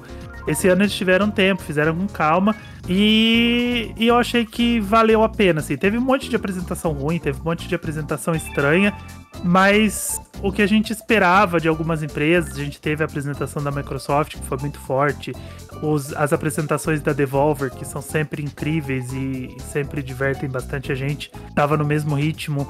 O Nintendo Direct, para mim, ele valeu a pena, ele foi, ele foi muito forte, ele foi muito consistente. Então eu espero que, que isso mostre que a E3 é um momento de celebrar e é um momento muito gostoso. Então, é, eu quero mais desses momentos de estar tá todo mundo olhando para o mesmo lugar. Eu acho legal os eventos digitais. A Nintendo deu um pontapé nisso com o Direct, né? Hoje todo mundo faz, todo mundo tem os seus eventos. Isso é legal porque você é, dilui muita coisa no meio do ano, né? Você não fica esperando um momento do ano para acontecer tudo de uma vez, mas você guarda algumas coisinhas na manga para aquele momento que tá todo mundo olhando para você. Então acho que para mim é vida longa para E3. Bom, nessa. Eu não posso opinar sobre E3 porque eu tô igual a Glória Pires, né? Nesse ponto. Eu, eu assisti a, a, conferência da Ubisoft e a da Nintendo, né? A Ubisoft, obviamente, só o Mario Plus Rabbids me agradou, mas valeu a pena assistir toda ela para pegar esse jogo, porque é um dos meus games preferidos do Nintendo Switch. A conferência da Nintendo, na minha concepção, foi muitíssimo competente, é, apresentando várias franquias das quais eu sou muito fã, principalmente Metroid. E ainda que a, a Nintendo só tivesse mostrado Metroid, eu não poderia dar menos do que um 9 ou 10 para a conferência dela. Me agradou muito mesmo. Faltou Donkey Kong, faltou de repente um trailer mais analítico da, da sequência de The Legend of Zelda, mas eu, de minha parte, dou parabéns para Nintendo e muito obrigado por trazer Metroid, Advance Wars e o WarioWare de volta para Nintendo Switch. É, a minha opinião sobre essa E3 foi que ela é, saiu uma coisa bem diferente. Porque como foi tudo digital, é, existiu vários eventos paralelos que acabaram sendo agregados ao, ao evento, tipo a semana da E3, né? Porque teve o Summer Game Festival, teve a E3 e teve outros, como, sei lá, o Awesome Games, teve o da Limited Run, teve várias coisas pequenas. Então eu vou dar uma pincelada só no que eu achei, né? Da, desses eventos. De começo eu achei interessante no Summer Game Festival, acho que só o, o Metal Slug Tactics, que eu curto bastante o gênero de, de jogos táticos, e Metal Slug, então eu achei bem legal. E é de uma produtora que faz jogos de boa qualidade, né? A Dotemu. Na, no evento do Xbox eu, eu gostei bastante do formato, eles lançando vários, mostrando vários jogos e tal. Não teve, acho que, não que eu lembre de nada assim que me chamou a atenção. É, a Capcom e a Square Enix eles fizeram um evento, só que a Capcom não teve nada de interessante porque não teve nada novo e a Square não mostrou nada assim que seria interessante para o Switch, embora o Life Strange e o jogo do Guardiões, Guardiões da Galáxia depois foram mostrados na Direct, que o Guardiões da Galáxia é um jogo que parece interessante, mas como vai vir em formato de cloud pro Switch eu perco muito interesse, porque né, não deve funcionar direito aqui no Brasil. Já o Life Strange, eu fiquei muito animado, porque eu gosto muito do primeiro Life Strange. E eles vão vir agora de uma versão remasterizada com as melhorias, que não aparece muita coisa, mas é muito bom. Eu aconselho bastante o pessoal a dar uma olhada. Não, não existe mais um gameplay assim, ah, maravilhoso, mas é uma história muito boa, muito linda a história. E vai vir também o Life Strange é, True Colors, que parece bem interessante. É uma franquia. É uma franquia boa de dar uma olhada e é a primeira vez que ele é que a franquia aparece no, no console Nintendo. Da Ubisoft, a Ubisoft eu acho muito legal os eventos deles. Mesmo com aquelas coisas meio boba que todo ano tem do Just Dance, né? Que sempre aparecia no palco lá o pessoal pulando, dançando, fazendo aquela festa que não pôde, né? Pela quarentena, pelo, pela nossa situação. É legal, é, é algo de sempre, né? O Just Dance, um jogo legal de ter, o pessoal se divertir. E o Mario Rabbids, né? A sequência, né? Que tá lindo, mesmo eles terem mostrado só um pré-alpha. Aquele jogo está bonito. Eu quero saber como é que ele vai ficar quando sair a versão 1.0, quando a gente for ver, tipo, quando for lançar, que é só no ano que vem, se eu não me engano. Uh, e o que faltou. Ah, e vou dar uma pincelada só na, na Limited Run, que eles anunciaram dois jogos da WayFor. Um foi o River City Girls Zero, que é um jogo de Super Nintendo que nunca foi lançado aqui no Ocidente, que eu acho muito interessante. Eu vi só umas artes, eles vão fazer uma versão melhorada com novas artes, é, uma intro em formato de anime, umas cutscenes em formato de mangá, e é uma franquia bem antiga. É, da, é, é uma franquia que existe desde o Nintendinho, que era a Kunio-kun, que é, aqui no ocidente foi mais conhecida como River City Ransom. Tem no NES Online. É bom, é bem legal de dar, dar uma olhada. É um beat'em up bem interessante de, de delinquente japonês. E que mais recentemente a WayForward fez uma sequência que é o River City Grow que agora vai lançar também o River City Girl 2, só que esse aí não tem tantas informações. Hum, e agora foi para a Nintendo Direct, que eu acho que é a mais importante e que teve um ritmo maravilhoso, né? O ritmo de Direct, que é sempre muito bom, mesmo se não tiver nenhum jogo muito interessante. Só que desse, eles tiveram jogos interessantes, como o Metroid Dread, que tá maravilhoso, que é o Metroid 5, né? É, que vem depois do Metroid Fusion, é Metroid 2D, que é, tá lindo e tal, feito pela Mercury Steam, que fez também o, o Summer Returns. O WarioWare, que parece ser bem legal, eu nunca joguei nada da série, mas ele tá sendo vendido por 50 dólares, eu achei muito interessante por isso.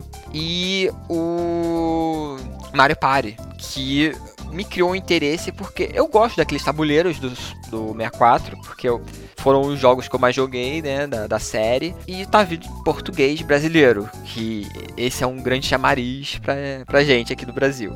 E o que é o maior jogo da, da Direct, que foi o, a sequência do Zelda Breath of the Wild está maravilhosamente lindo. Embora eu queria ter visto pelo menos o nome, mas pelo que parece, o nome soaria meio como um, um entre aspas, é um spoiler, né?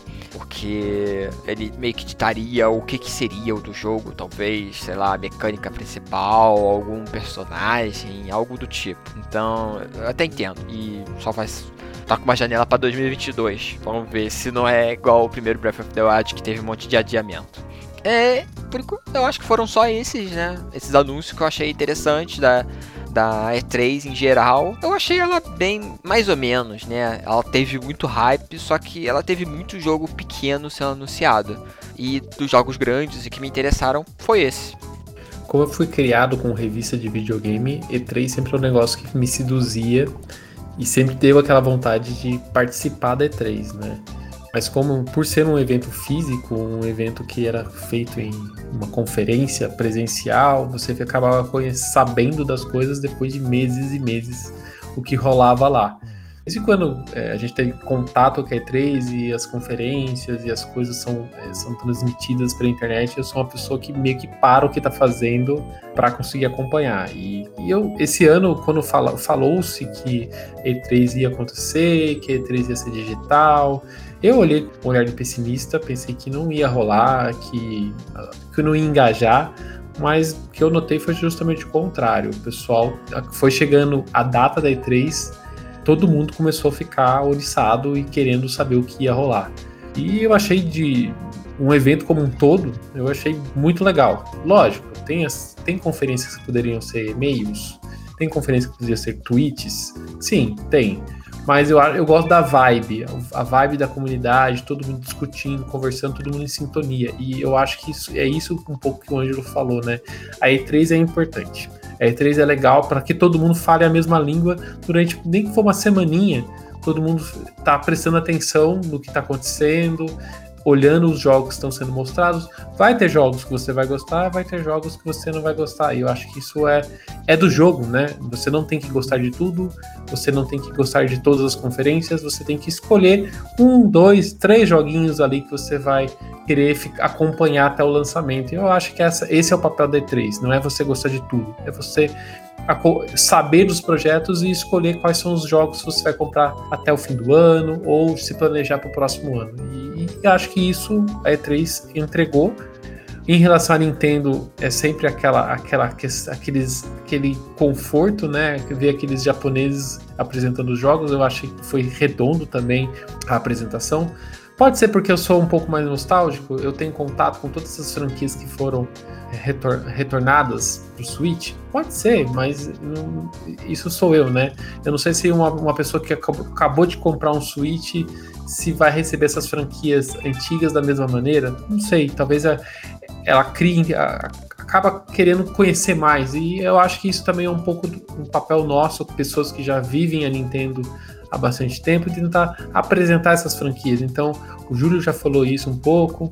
Com certeza o Ângelo vai fazer isso no meu Nintendo e a gente vai fazer aqui no Ultra N Podcast. A gente vai tentar apresentar um pouco dessas séries para todo mundo. Para quem viu Metroid Dread, achou fantástico, mas não está entendendo nada do que está rolando, já tem programa nosso aqui apresentando a franquia Metroid. A gente vai deixar na descrição, a gente vai deixar aparecendo aqui o card para vocês no YouTube, mas dê uma olhada nessas franquias, vão atrás de conhecer, porque são séries antigas, séries que têm história e são séries sempre divertidas. Então, muito legal a, as conferências e vai ter muito jogo para a gente jogar até o ano que vem. A E3 acabou, o Ultra End Podcast dessa semana também termina por aqui.